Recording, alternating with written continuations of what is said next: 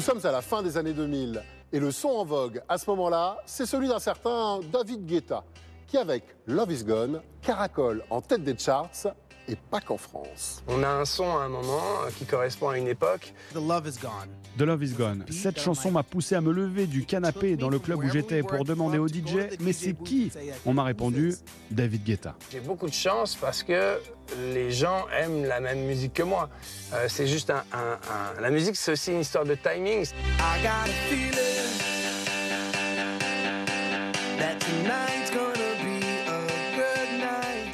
Will.i.am a un coup de cœur pour le son de Guetta. Il décide donc de décrocher son téléphone et de contacter le français en vogue.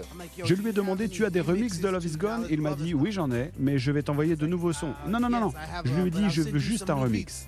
Je suis arrivé avec un nouveau son qui était ce, ce mélange de musique urbaine américaine et de musique euh, électronique européenne. Et ça a été euh, ces dernières années l'explosion et la musique est devenue euh, la nouvelle pop musique américaine.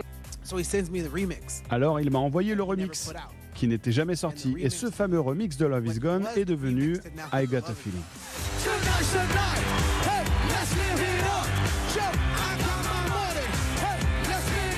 Will.i.am était bien inspiré. Le titre va battre des records mondiaux de téléchargement et restera 26 semaines en tête des classements américains. La chanson devient l'hymne de grands événements sportifs.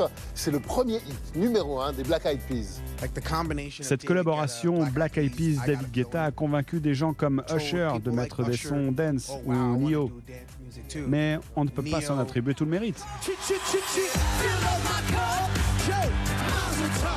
Une incroyable vitrine pour David Guetta, même si depuis, il a dû changer de formule magique. On peut pas faire plus que deux trois titres avec la même recette parce qu'après les gens s'en lassent et puis généralement surtout quand on trouve une recette, bah, tous les autres producteurs dans le monde euh, analysent la recette et la reproduisent et les artistes font tous la même chose. Ça ne l'a pas empêché de continuer à faire des hits.